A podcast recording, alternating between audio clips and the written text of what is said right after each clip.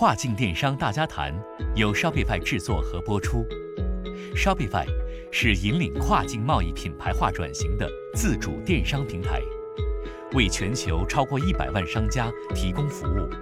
于二零一五年在纽约和多伦多两地证券交易所上市。Shopify 致力于帮助中国企业打造享誉全球的国际品牌，让中国商家直达全球消费者。大家好，我是主持人开义。今天我们请来了一位婚纱店的老板，他本人呢在国内外的电商圈里边摸爬滚打了很多年，在苏州呢有家实体店，在 Shopify 上运营上独立站也有两年多的时间了。我认为他对电商行业是有很多独到的见解的。他在我们的官方微信社群里边也比较活跃。他就是 Number C 的创始人陈青松，陈总。今天我主要和他就是想聊一聊他在做国内跨境电商上的一些心得。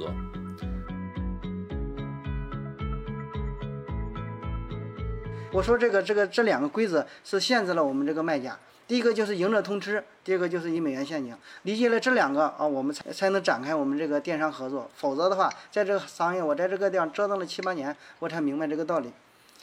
因为这基于这两个规则，我们这个时候该做是什么的？是大数据，就是说有一个自己的这个网站，然后有自己的老客户，把老客户回复好。这个时候呢，我们就是在平台上去拿流量，流量给我们，我们拿的流量呢，我们就是挣了；不拿流量，我们也能活。这个就是说要大数据，我们把我们的找到我们的适合我们的客户，然后把它维护好，做做好粉丝群，有自己的流量池。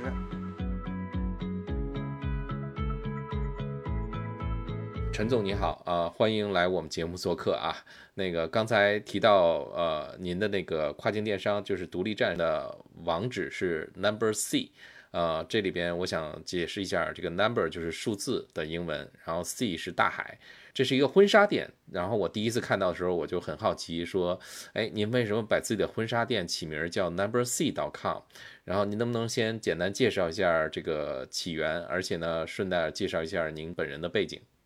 Number C 是树海，树海其实就是马云几年前说的大数据。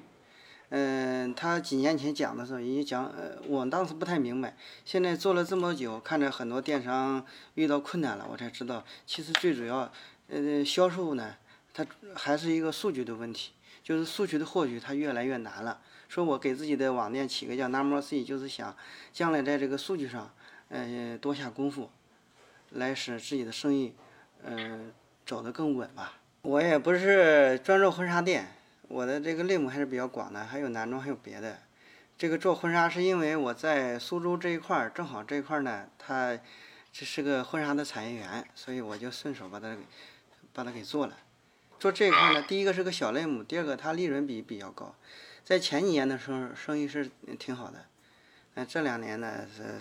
产业有一些转型，就生意不太好。你是一开始就做跨境电商了吗？还是最早是从国内开始做起来的？嗯，没有，我是从一零年，当时在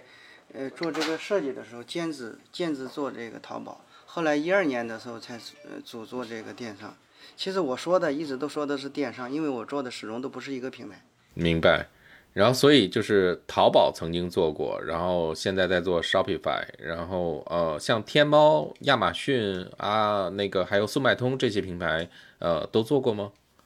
对，都有。您这个就是在做这些平台的时候，实际上您刚才自己提到说类目比较广，然后是相当于试过很多的，就是不同的产品、不同的类目，然后去看这个里边什么样的呃类目能够做的比较好，有比较好的机会，是这样吗？应该是这么说吧，就是现在这个产业波动比较大。如果一个企业或者一个人生存的话，你就就，呃，一个类目，比如说婚纱，它只是一个类目或者一个项目。按李经李嘉诚的说法，就是绝不能跟项目谈恋爱。从我十年前做到现在，呃，换了很多项目，我不换的人都都淘汰掉了。我我想说的是什么意思呢？因为这个市场在变，呃，人的消费模式。和这观念也在变。如果我们不再变，我们只守着一个类目，嗯，很容易被淘汰掉。那在您在选择类目的这块儿，一般来说你是怎么样做这种取舍，或者说，呃，在做这种变化的时候，呃，你是怎么样去做这种变化的决定的？嗯，你问你问的这个问题特别好。呃，其实呢，刚开始的时候，在电商的红利期的时候，大家也是看着别人做什么了，呃，自己做什么，一种跟风。有的时候就是说自己花时间招工人，然后去去试各个类目，去上传了，看能不能引爆它。到现在这个就是大概是在一七年的时候，特别是在电商、跨境电商这一块，还有国内也是，嗯，它都会出现一个问题，就是这个流量的获取越来越难，而这个。打着爆款，或者说我们就是获取这个蓝海行业的这个信息和和代价是越来越高，因为因为这个因为大家的消费习惯变了。已经有图面，然后变成抖音呐之类的，这个渠道也越来越宽广，然后那个流量越来越分散。这个时候呢，我们再获取流量是很难，而获取流量的这个人的技术要求很高。比如电商，它要求英语好，它又不能只一个平台，好多平台，这样培养起来代价很高。然后我们获取了之后，那什么时候能给我们盈利，也也也不知道。这个时候呢，很多企业就是在这个获取的时候，嗯，它就支撑不下去，它就倒闭了。然后我之前也是通过这种笨的模式，就一个上产品试，然后这个产品的获取，其实在国内反倒简单，因为我们跟着阿里系的，阿里系就是幺六八八，它每年跟这个好的工厂，它有好的这个资源，他们是很多，他们有对接会，我们就在这个呃展会上、展销会上去去找厂家。但是这两年我促使我做这个呃独立站。其实不是独立站，我我是我为什么要起起名这个叫 Number C 给我这个网站就是这样。其实最主要的是我们获取的是数据，这个数据就是一个就是你刚才问的这个是怎么获取呢？那现在我只是告诉你，那只能靠技术获取，技术获取的代价，呃呃要要要低一点。你怎么叫技术获取呢？你比如说一个平台，我们用现在我用的叫 Python 这个语言去抓取，去看哪些是。就是利润比比较高的，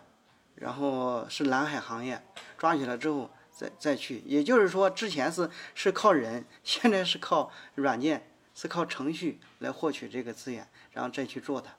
当然获取资源还要考虑现实，比如说你像现实我做这婚纱，那这一块呢我就没放弃。哦，那我大概听明白了。呃，说白就是通过大数据分析来去找市场上的机会。然后，如果市场上有这样的机会，然后再去做这种尝试。如果尝试出来，哎，发现哎做出来了，然后那可能在这上面可能做一些深耕，确保就是这种呃试错成本，呃尽量控制在最低的这个程度。而这个获取数据呢，呃。您刚才提到，就是最早可能早几年是跟着像阿里巴巴这样的巨头后面去看他们是在做什么东西，然后因为他们的数据永远是最大的，然后所以呢，就是我们就是相当于就是跟着他们去做。但是现在可能这块儿就是呃也有点难度了，那就是通过我们自己的一些渠道，然后去获取数据，然后再去分析这里边到底有什么类目它的利润率比较高。我这样总结对吗？对你总结的非常到位。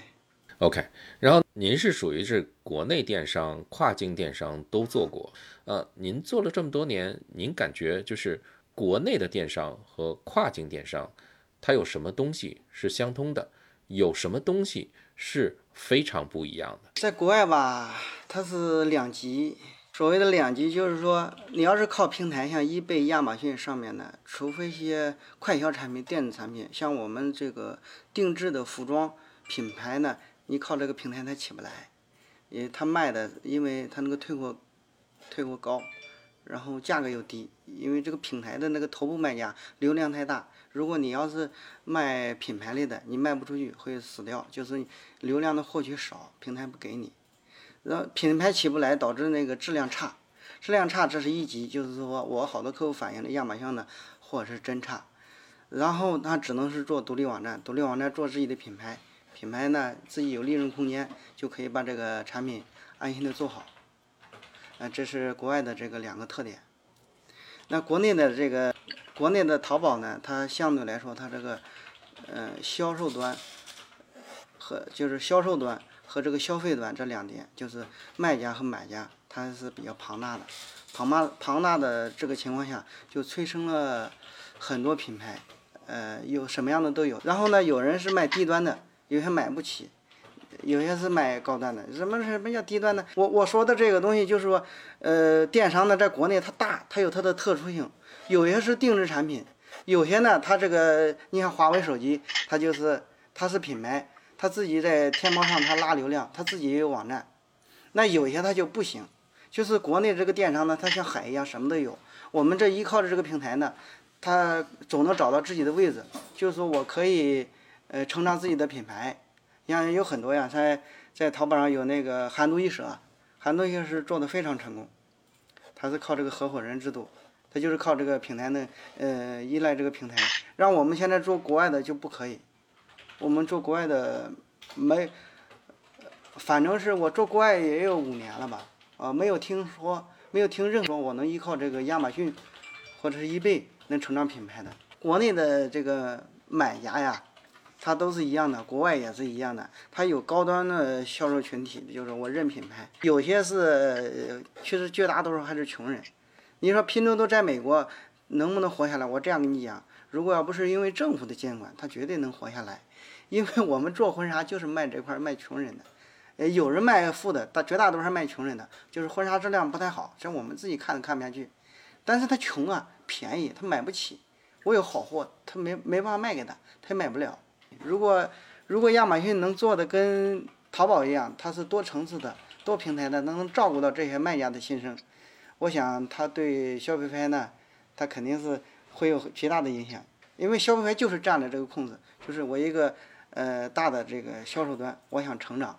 一个品牌，那那我必须得有自己的一个阵地，属于我自己的。可能是我今天想一想喝多了。啊，我做做错了一个决定，那不至于说影响我的根本，就是把我的店给关了，不至于这样。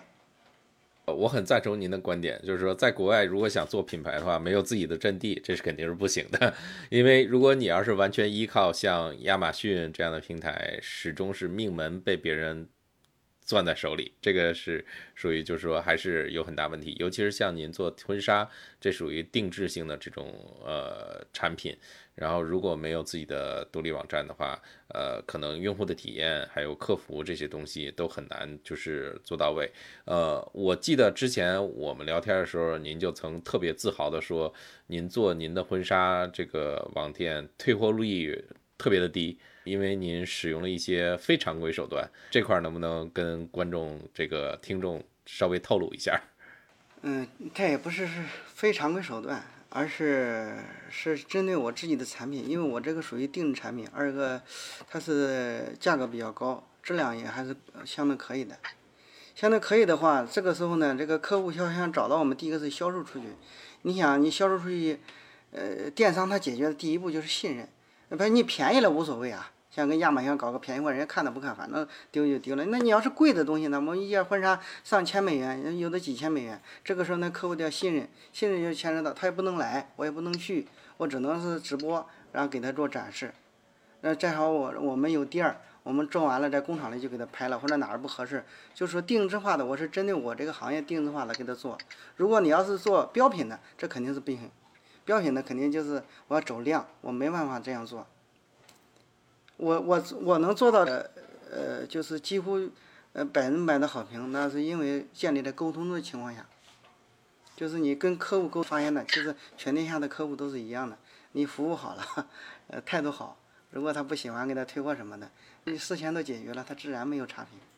这点我觉得其实不管是做标品还是定制品，其实都很重要。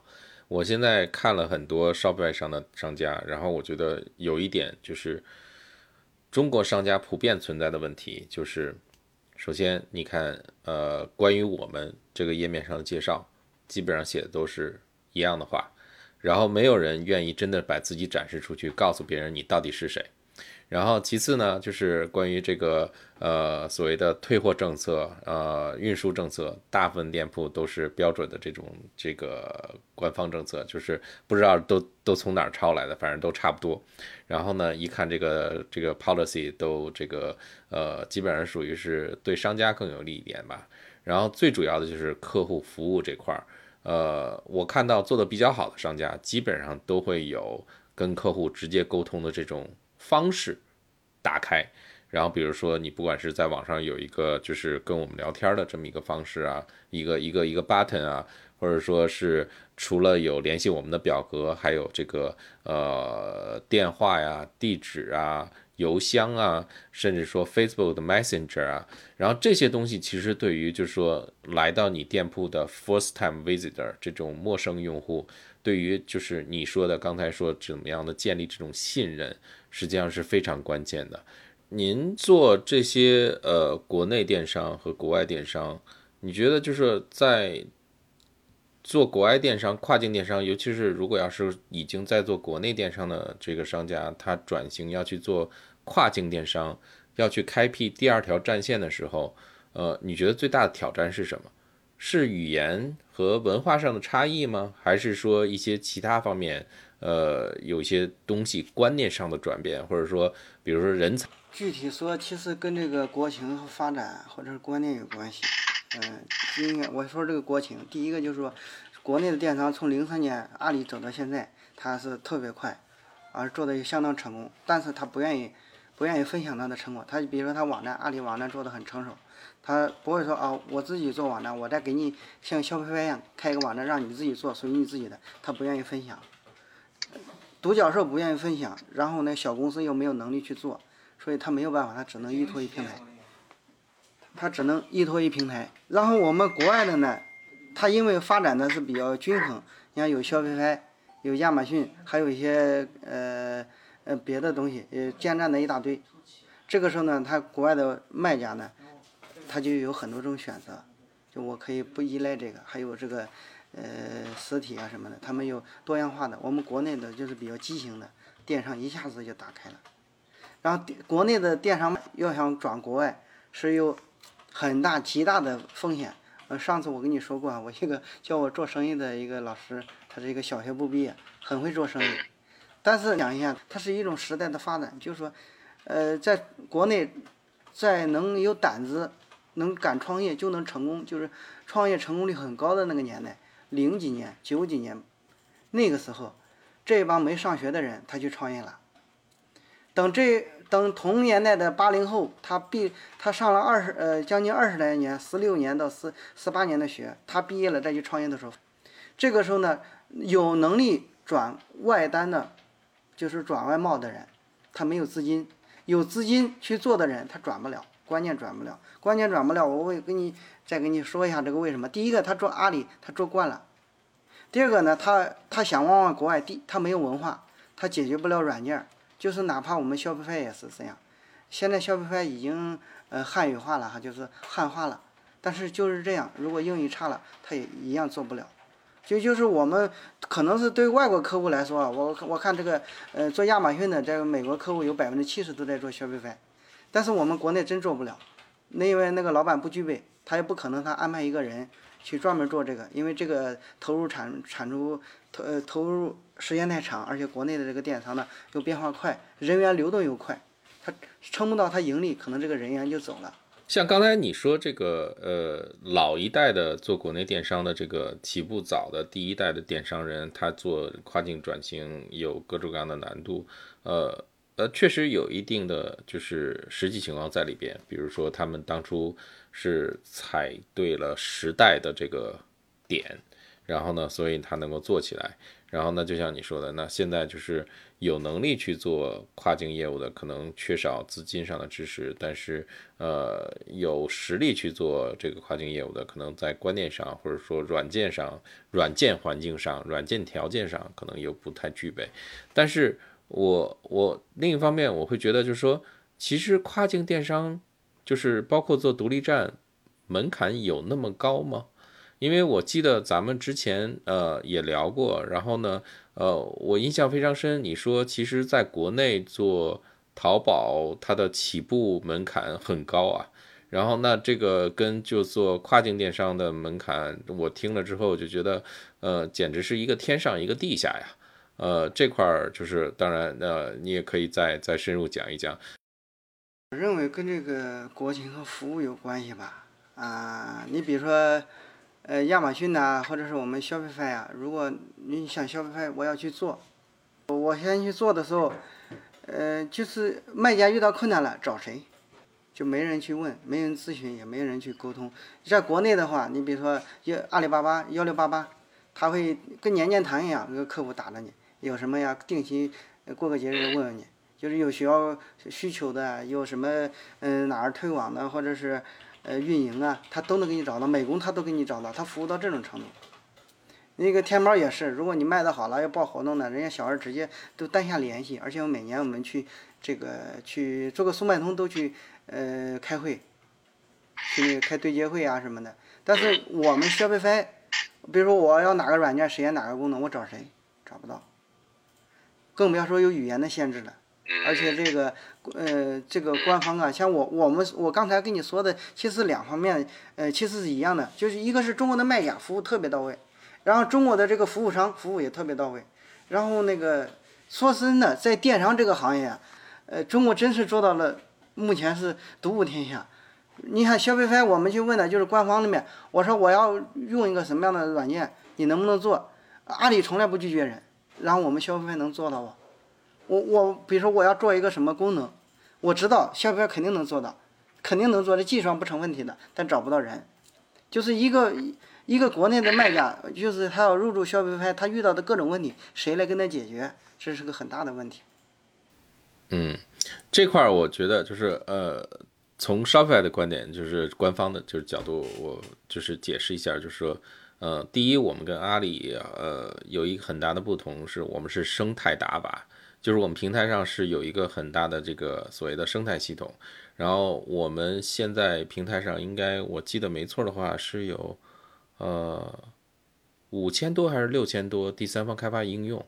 然后，但是在阿里平台上面，更多的是自己的这种封闭式的系统，所以呢，就是说，如果你需要什么样的功能，你肯定跟他们去说，然后他们通过自己内部论证，可能他们自己就消化、自己开发出来了。但是在 Shopify，其实那有一些功能我们会快速的适应，去快速推出。比如说在疫情期间，呃，我们自己内部也是完全打散了原先的常规部署，然后推出了很多针对疫情辅助商家的产品和功能，然后在迅速之内就做出来。然后，但是更多的时候，我们是希望能够依靠我们的生态系统。把这些需求，然后呢，由我们的第三方合作伙伴让它开发出来，这样的话是一个共赢的局面。所以这块呢，就是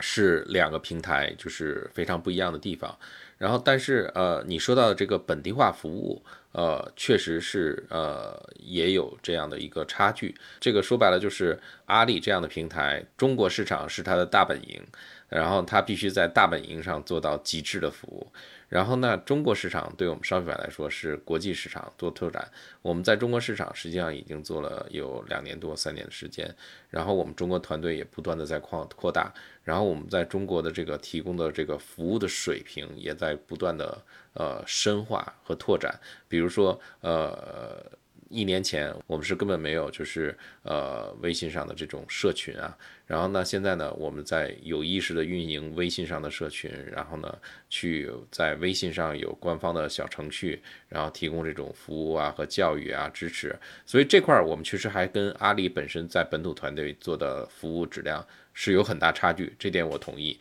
但是另一方面呢，就是属于就是说，一个是在人自己家门口做的事情，和一个是上别人家这个阵地上去做的事情。然后呢，如果没有这个差异的话，那就说明阿里其实呃在本身自己大本营可能也有一点这个危险了。这个我对我也是同意的。所以这块我们肯定是要有待提高。嗯，有有很多提高的。你比如说淘宝，它是一键式的，它有这个天猫，呃，有淘宝。有企业店，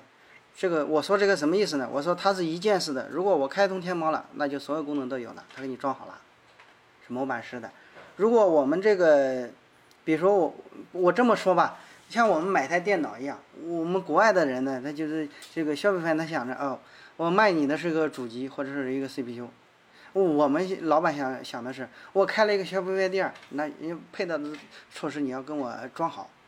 因为。因为因为这个里面它牵涉到不是消费本身，因为这个上面牵涉到这个 Facebook 的目录啊，呃各种东西，是吧？它有 Facebook 目录，然后这个店怎么开？那点一下来，你老板本来想研究这个消费派的，结果消费派没研究好，还得先把这个谷歌把这个 Facebook 搞一遍，这个还要把域名搞一遍。其实我们想的是一键式服务，你像淘宝就是这个样子。你还想着国内的老板去研究这个东西，这是不可能的。这个时候，如果你比如说我们要开一个呃消费派店儿，你哪怕不懂的，你找一个团队把这些基础的给建好，是吧？你集成的 Facebook 什么建好，然后那个呃企业的 Instagram、WhatsApp 把这个东西给我建好一套，好，你把这些东西给人家，行了，就就就这么简单，一件事的。明白。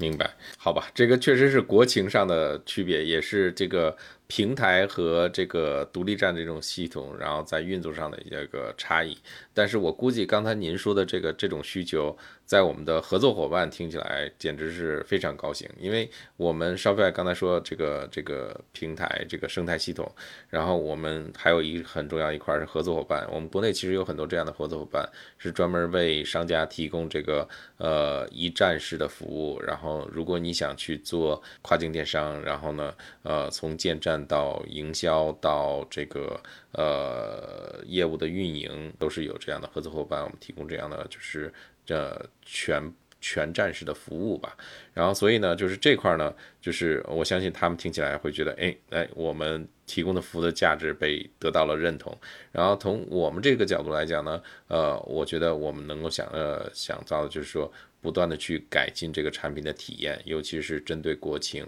然后去提供更好的本地化的这种体验和服务，然后让国内的这个您说的这些。尤其是在淘宝天猫上运作了很长时间了，然后呢，习惯于淘宝天猫这种电商运作模式的这些商户，呃，不论是做产品上还是做培训教育上，能够就是呃了解到说这个呃境外这个跨境业务是怎么样运作的，然后呢，跨境独立站应该是怎么样打造，这块儿是在我们业务上肯定确实是后面要呃更加就是呃做一些大的投入，呃深耕细作的。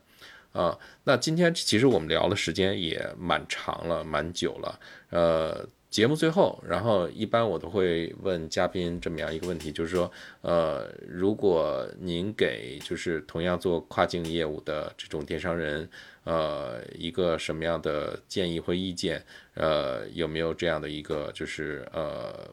呃小的这种呃分享？然后呢，这块呢，就是其实刚才你已经讲了很多了，所以呢，我只是就是呃，用这个问题来收尾，看咱们这个陈总这边还有没有什么东西要简单补充一下。呃，我想说的是，我认为最主要的、最重要的、最重要的，给大家的建议是，第一个呢，这个电商，呃。其实所有商业就是这样，在这个如果没有政府或者是没有一些中间的组织来参与的情况下，是赢赢者通吃，winner take all，这种很残酷。赢家通吃这个好理解，头部卖家，我说的就是排前面的，你可以看三只松鼠啊，或者是优衣库啊，它是第一的卖家，是第二加第十的总和都没它多，这这是不合理的。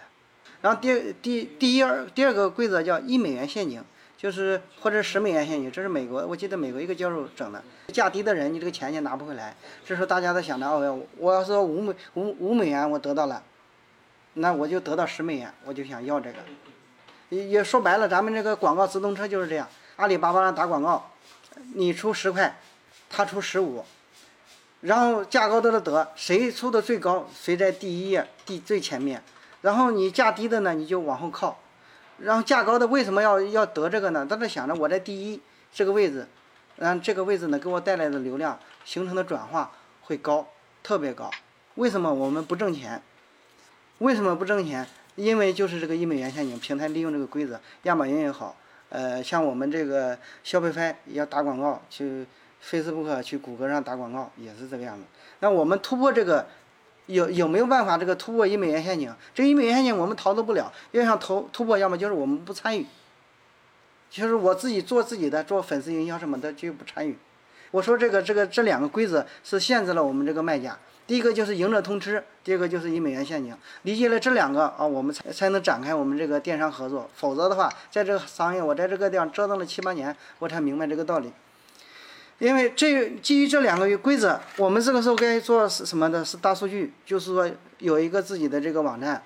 然后有自己的老客户，把老客户回复好。这个时候呢，我们就是在平台上去拿流量，流量给我们，我们拿的流量呢，我们就是挣了；不拿流量，我们也能活。这个就是说要大数据，我们把我们的找到我们的适合我们的客户，然后把它维护好，做做好粉丝群，有自己的流量池。所以我我说的这两个规则，希望这个希望我们的这个能听到我们聊天的商家一定要仔细的考虑好，权衡好。我听明白了，就是刚开始您刚开始说这两个陷阱的时候，我还琢磨这个跟我们跨境卖家有什么关系。然后说到最后，我明白了。然后实际上您是在讲是讲讲为什么要做独立站，然后而且就是说现在国内这个很火的一个概念，所谓的私域。然后就是说这个为什么要做私域，就是说把自己的根基通过独立站或者私域打起来之后，到时候你能从平台拿来的流量，那都是属于就是说。呃，白得的东西，然后是锦上添花的东西，但是最根基的东西是要把通过独立站，通过私域，把自己的客户群做好，然后把自呃积累自己的数据，然后这样的话呢，即使我没有平台的这个流量，即使我放弃去在平台上去通过这个购买流量或者竞价这种方式去陷入您说的一买运陷阱，我也能够活得很好，是这个意思吧？是这意思。OK，明白明白。好，今天咱们聊的也挺多的，感谢陈总来跟我们分享。希望陈总以后在我们的社群里边还是积极活跃，然后呢，经常跟那个群里的商家还有我们呃，就是分享一些心得，然后也提一些呃意见和意建议，好吧？好的，好。轻松建站，有效营销，提高销量，打造品牌。Shopify 帮助中国商家实现跨境电商自主化。如果您想了解更多产品信息，请访问 Shopify 中文官网 shopify 到 cn，关注微信公众号 Shopify 官方，收听更多跨境电商大家谈的内容。如果您想参与我们的节目或深入讨论，请在微信公众号下发送“跨境电商大家谈”获得邀请。